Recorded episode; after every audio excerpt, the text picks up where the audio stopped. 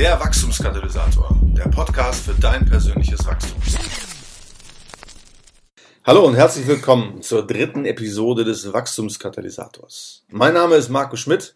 Ich bin Gründer und Pastor von 316 der Stadtkirche in Hannover.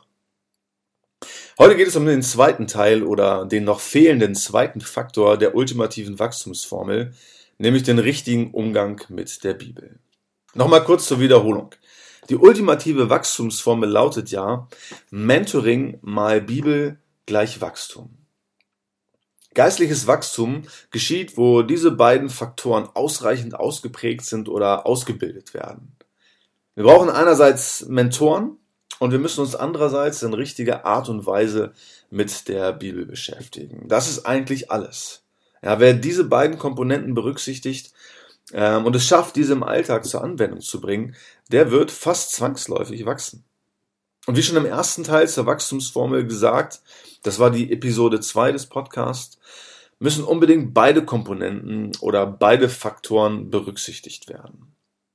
Letztes Mal habe ich mich mit dem Thema Mentoring beschäftigt und mich dem Thema Mentoring gewidmet und ähm, dich herausgefordert, dir Gedanken über deinen genauen Bedarf zu machen und dich aufzumachen, ein Erstgespräch mit einem potenziellen Mentor ähm, zu, zu machen.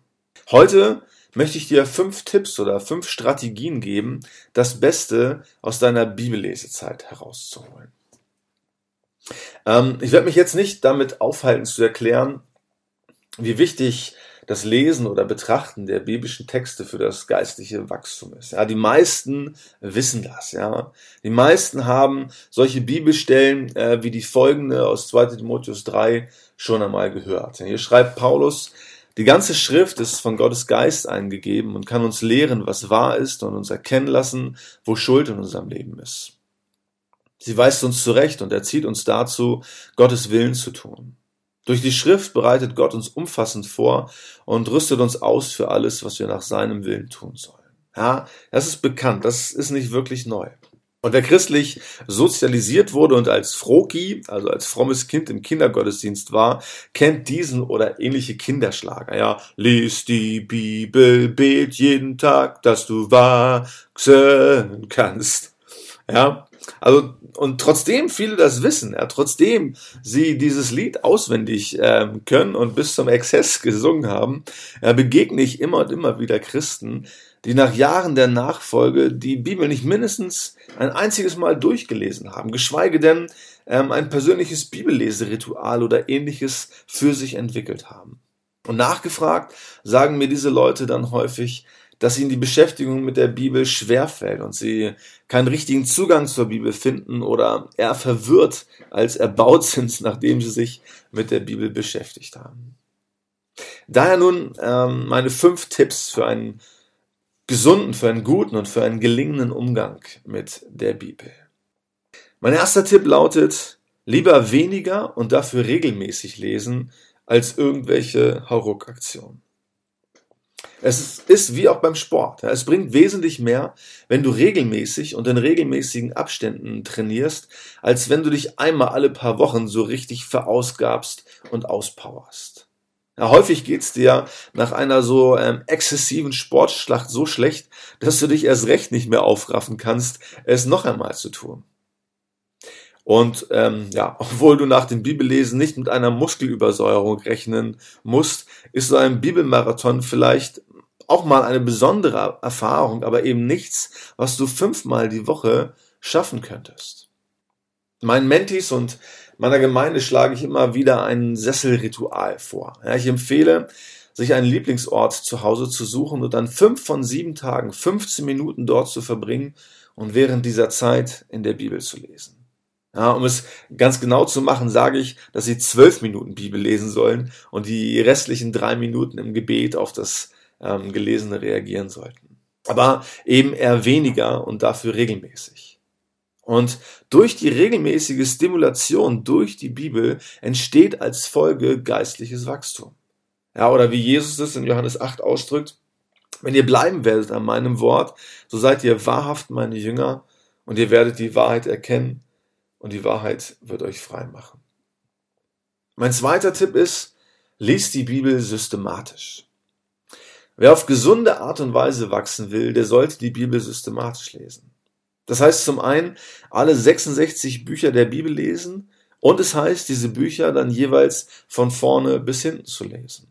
Nur so ist ein gesundes Wachstum garantiert. Ja, nicht zuletzt durch die Kapitel- und Verseinteilung, die äh, übrigens erst im 13. und 16. Jahrhundert erfolgte, wird die Bibel ganz oft nur selektiv, kapitelweise oder versweise gelesen. Ja, aber so schön Losungen, Wandkalender oder Bibelsprüche auch sind, ja, so unzureichend ist das oder sind diese für eine gesunde, ausgewogene, geistliche Ernährung um nochmal einen Vergleich zu wagen. Ja, natürlich schmecken diese selektierten Weißmehlprodukte lecker. Ja, aber jeder weiß, dass Vollkornprodukte gesünder sind und länger satt machen und zu einer ausgewogenen Ernährung gehören. Systematisch lesen heißt, ja, sich nun den ganzen Ratschluss Gottes, ja, wie Paulus es ausdrückt, ausdrückt, zu Gemüte zu führen und eben auch alles zu lesen, was angeboten wird und nicht einzelne Dinge zu selektieren. Ja, nur das zu konsumieren, nur das zu, zu lesen, was schmeckt, ja, sondern das reiche Angebot der Bibel äh, zu sich zu nehmen. Um die Bibel systematisch zu lesen, finde ich das folgende Vorgehen hilfreich. Ja, für Leute, die noch ganz am Anfang stehen, empfehle ich in einer, ersten, in einer ersten Runde den sogenannten E100 Bibelleseplan. Hierbei handelt es sich um die ja, entscheidenden 100 Bibelstellen, die sozusagen die biblische Storyline bilden. Ja, und ich finde es für jeden Bibelanfänger sehr hilfreich, erst einmal einen Gesamtüberblick zu bekommen. Ja, den E100 Bibelleseplan findest du übrigens unter www.wachstumskatalysator.de-downloads. Dann schlage ich in einer zweiten Runde vor, zunächst einmal nur das Neue Testament zu lesen. Wer jeden Tag ein Kapitel im Neuen Testament liest, ist nach neun Monaten einmal durch. Und ich empfehle, das Neue Testament mindestens dreimal nacheinander gelesen zu haben, bevor man einen weiteren finalen Schritt geht. Warum erst das Neue Testament?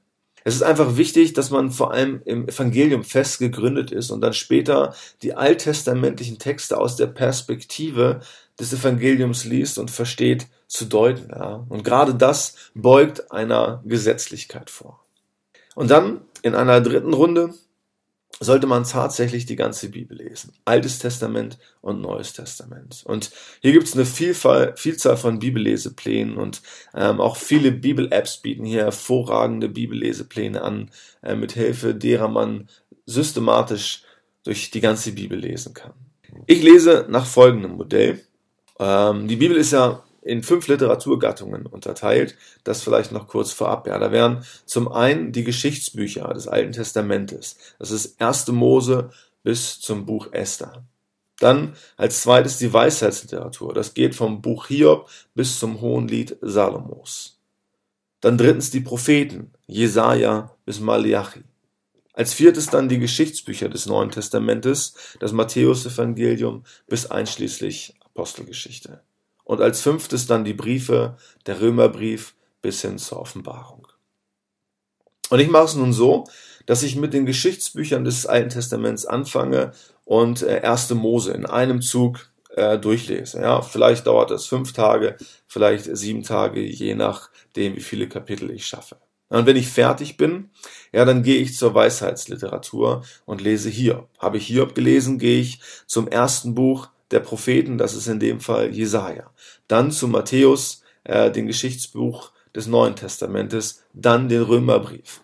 Ja, und wenn ich den Römerbrief gelesen habe, fange ich wieder vorne an mit den Geschichtsbüchern des Alten Testamentes, dann eben das zweite Buch Mose und dann die Psalmen und dann Jeremia und Markus und ersten Korintherbrief.